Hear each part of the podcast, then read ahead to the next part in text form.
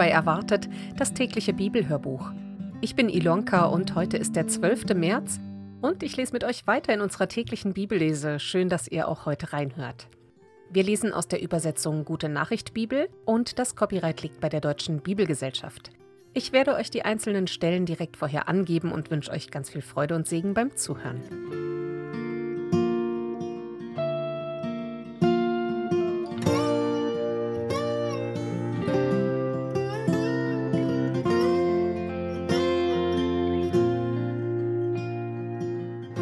Dem vierten Buch Mose lesen wir aus Kapitel 17 ab Vers 6 bis Kapitel 18 Vers 32.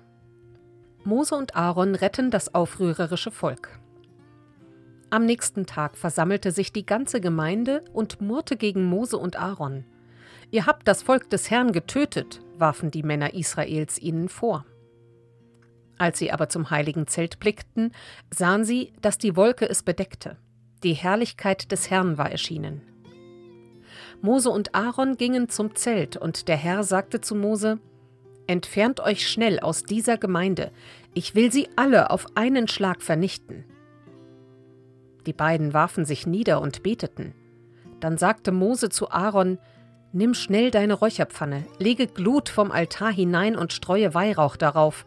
Geh damit zu den versammelten Israeliten und bring ihre Verfehlungen wieder ins Reine. Der Herr ist zornig, sein Strafgericht hat schon begonnen. Aaron lief mit der Räucherpfanne mitten in die Versammlung hinein.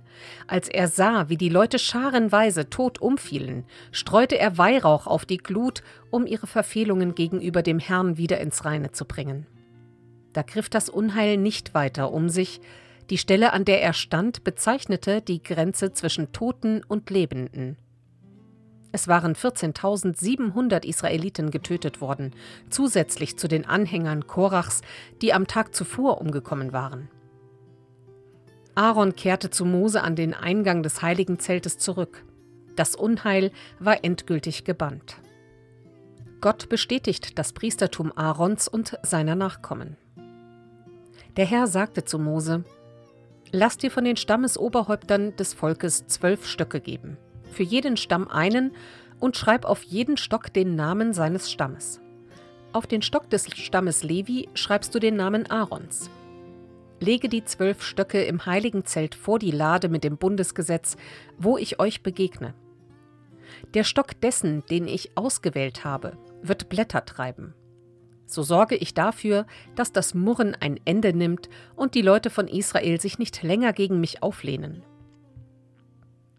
Mose sagte es den Israeliten und jedes Stammesoberhaupt gab ihm einen Stock für seinen Stamm.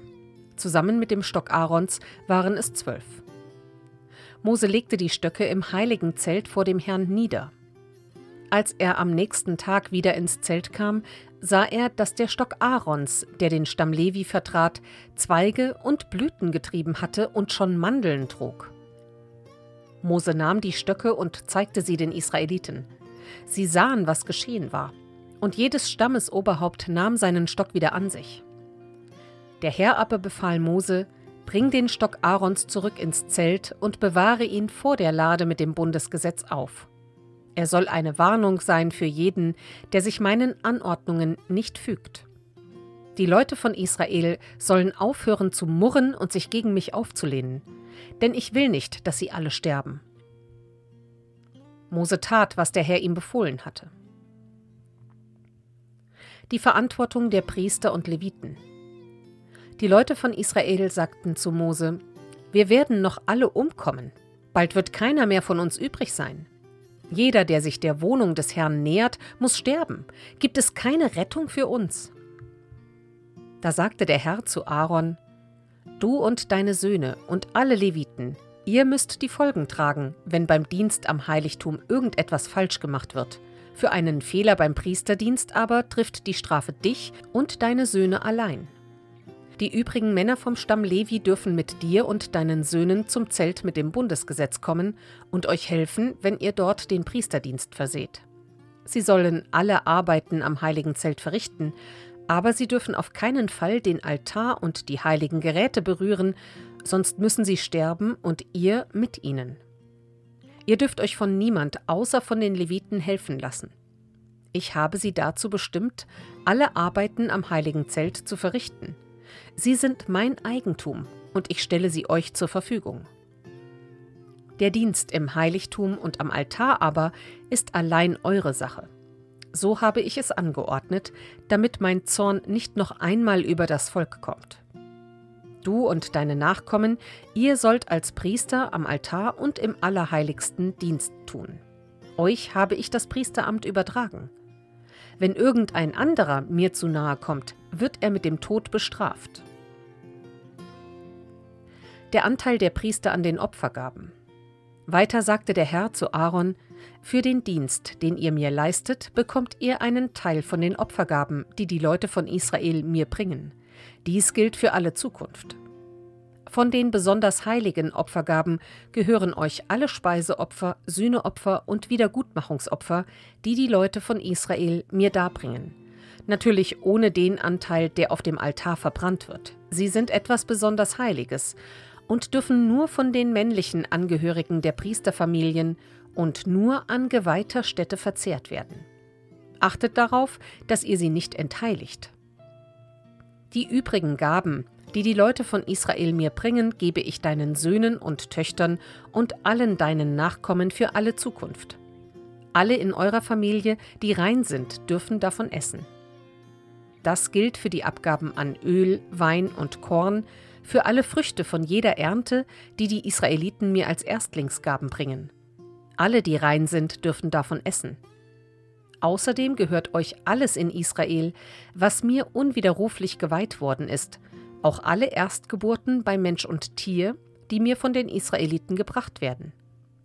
Doch müsst ihr anstelle der erstgeborenen Kinder einen entsprechenden Geldbetrag annehmen. Das gleiche gilt für die Erstgeburten von solchen Tieren, die nicht als Opfer zugelassen sind. Für die erstgeborenen Kinder sind, wenn sie das Alter von einem Monat erreicht haben, fünf Silberstücke zu entrichten, gewogen nach dem Gewicht des Heiligtums. Für die Erstgeburten von Rindern, Schafen und Ziegen aber dürft ihr kein Geld annehmen, denn sie sind als Opfer für mich bestimmt. Ihr Blut müsst ihr an den Altar sprengen und ihre Fettstücke darauf verbrennen, als ein Opfer, das mich gnädig stimmt. Das ganze Fleisch gehört euch, ebenso wie beim Mahlopfer die Brust und die rechte Hinterkeule des Opfertieres. Alle diese Gaben, die die Leute von Israel mir bringen, gebe ich dir und deinen Nachkommen. Alle eure Familienangehörigen dürfen davon essen. Diese Vorrechte gelten für alle Zukunft. Sie sind in meinen Augen so unwiderruflich wie ein Vertrag, der durch gemeinsames Essen von Salz besiegelt worden ist. Der Unterhalt der Leviten und ihre Abgabe an die Priester. Weiter sagte der Herr zu Aaron, wenn das Volk Israel in sein Land kommt, wird dir und deinem Stamm kein Anteil am Grundbesitz zugeteilt werden. Ich selbst bin euer Anteil, von mir bekommt ihr alles, was ihr braucht. Den Leviten aber weise ich als Entgelt für die Arbeit am heiligen Zelt den zehnten Teil jeder Ernte in Israel zu. Künftig sollen allein sie zum heiligen Zelt kommen und dort Dienst tun. Sie allein sollen die Verantwortung tragen. Dies ist ihre Aufgabe für alle Zukunft. Wenn dagegen jemand von den anderen Israeliten dem heiligen Zelt zu nahe kommt, macht er sich schuldig und muss sterben. Die Leviten dürfen keinen Grundbesitz unter den Israeliten bekommen. Ich gebe ihnen stattdessen den Ernteanteil, den die Leute von Israel mir abliefern. Deshalb bestimme ich, dass sie keinen Landbesitz in Israel haben sollen. Weiter ließ der Herr den Leviten durch Mose sagen, ich habe euch anstelle eines Anteils am Landbesitz den zehnten Teil von dem zugewiesen, was die Leute von Israel ernten. Davon müsst ihr wiederum den zehnten Teil nehmen und ihn mir abliefern. Ihr gebt mir damit den zehnten, so wie jeder Israelit mir von seinem Korn und Wein den zehnten Teil abgibt. Der Unterschied ist nur, dass ihr euren Zehnten von dem nehmt, was die Leute von Israel euch als ihren Zehnten abliefern. Diesen Teil, der mir zusteht, gebt ihr Aaron und seinen Nachkommen, den Priestern. Von allem, was ihr bekommt, müsst ihr das Beste nehmen und mir abgeben. Wenn ihr das tut, könnt ihr den Rest für euch selbst verbrauchen, wie der Bauer den Rest seiner Ernte an Korn und Wein. Ihr dürft es mit euren Familien an jedem beliebigen Ort verzehren, denn es ist der Lohn für eure Arbeit am heiligen Zelt. Ihr entweiht damit nicht die heiligen Gaben der Israeliten, sofern ihr mir vorher das Beste davon als Zehnten abgegeben habt. Wenn ihr dies jedoch versäumt, macht ihr euch schuldig und müsst sterben.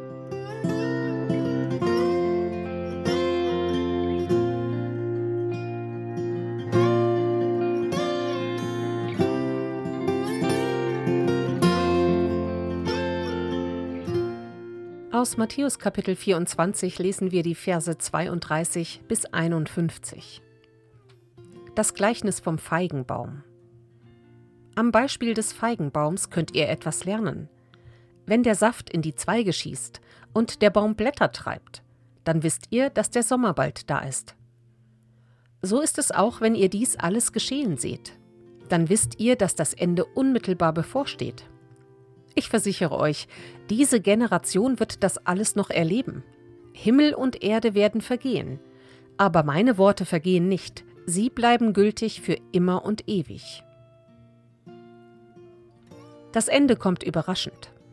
Doch den Tag und die Stunde, wann das Ende da ist, kennt niemand, auch nicht die Engel im Himmel, nicht einmal der Sohn. Nur der Vater kennt sie. Wenn der Menschensohn kommt, wird es sein wie zur Zeit Noachs. Damals vor der großen Flut aßen die Menschen und tranken und heirateten, wie sie es gewohnt waren, bis zu dem Tag, an dem Noach in die Arche ging. Sie begriffen nicht, was ihnen drohte, bis dann die Flut hereinbrach und sie alle wegschwemmte. So wird es auch sein, wenn der Menschensohn kommt. Zwei Männer werden dann zusammen auf dem Feld arbeiten, der eine wird angenommen, der andere zurückgelassen. Zwei Frauen werden zusammen Korn mahlen. Die eine wird angenommen, die andere zurückgelassen. Darum seid wachsam, denn ihr wisst nicht, an welchem Tag euer Herr kommen wird. Macht euch doch das eine klar. Wenn ein Hausherr im Voraus wüsste, um welche Zeit in der Nacht der Dieb kommt, würde er aufbleiben und den Einbruch verhindern. Darum seid jederzeit bereit, denn der Menschensohn wird zu einer Stunde kommen, wenn ihr es nicht erwartet. Der verantwortungsbewusste Diener. Wer von euch ist nun der treue und kluge Diener, dem sein Herr den Auftrag gegeben hat, die übrige Dienerschaft zu beaufsichtigen und jedem pünktlich seine Tagesration auszuteilen? Ein solcher Diener darf sich freuen, wenn der Herr zurückkehrt und ihn bei seiner Arbeit findet. Ich versichere euch, der Herr wird ihm die Verantwortung für alle seine Güter übertragen. Wenn er aber ein schlechter Mensch ist und sich sagt, so bald kommt mein Herr nicht zurück, und anfängt, die ihm unterstellten Diener zu schlagen und mit Säufern Gelage zu halten, dann wird sein Herr an einem Tag und zu einer Stunde zurückkehren, wenn der Diener überhaupt nicht damit rechnet. Er wird diesen Diener in Stücke hauen und ihn dorthin bringen lassen, wo die Scheinheiligen ihre Strafe verbüßen. Dort gibt es nur noch Jammern und Zähneknirschen.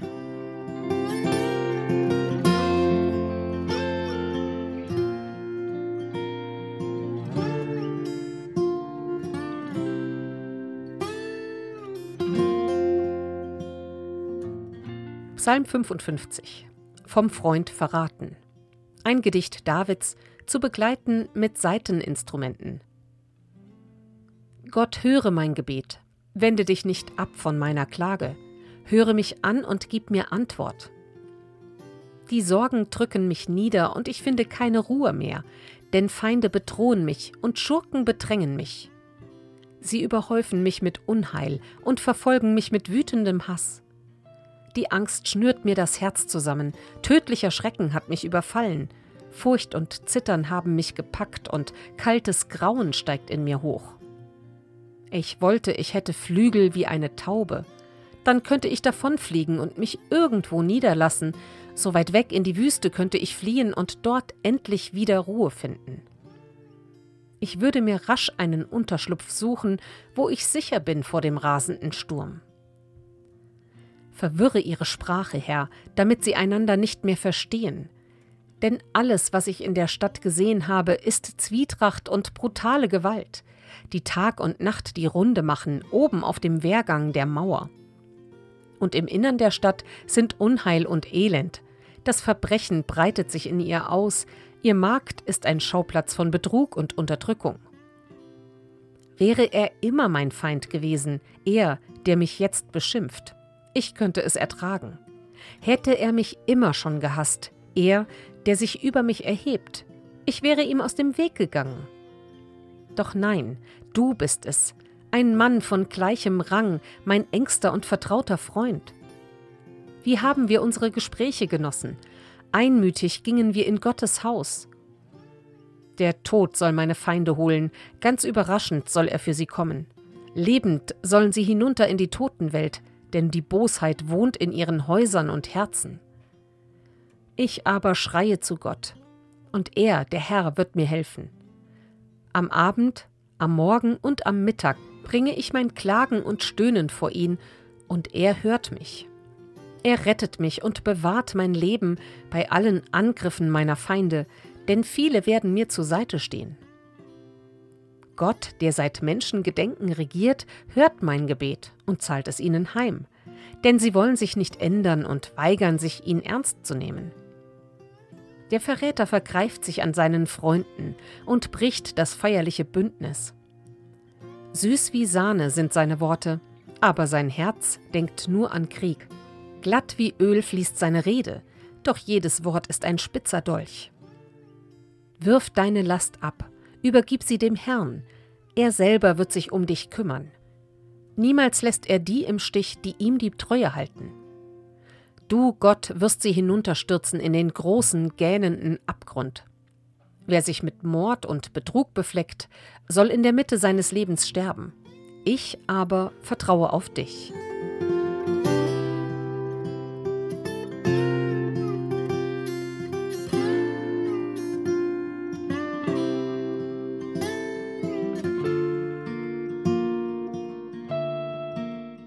Aussprüche Kapitel 11, Vers 7 Wenn ein schlechter Mensch stirbt, dann stirbt auch seine Hoffnung. Was er vom Reichtum erhoffte, erweist sich als Täuschung.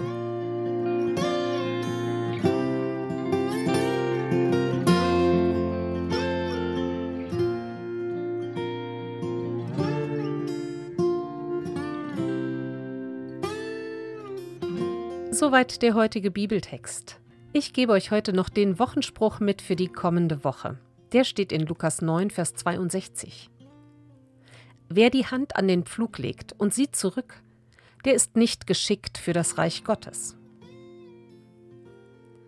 Und damit wünsche ich euch heute einen ganz gesegneten Sonntag und wir freuen uns natürlich, wenn ihr auch morgen wieder reinhört, wenn wir weiterlesen. Bis dann. Tschüss.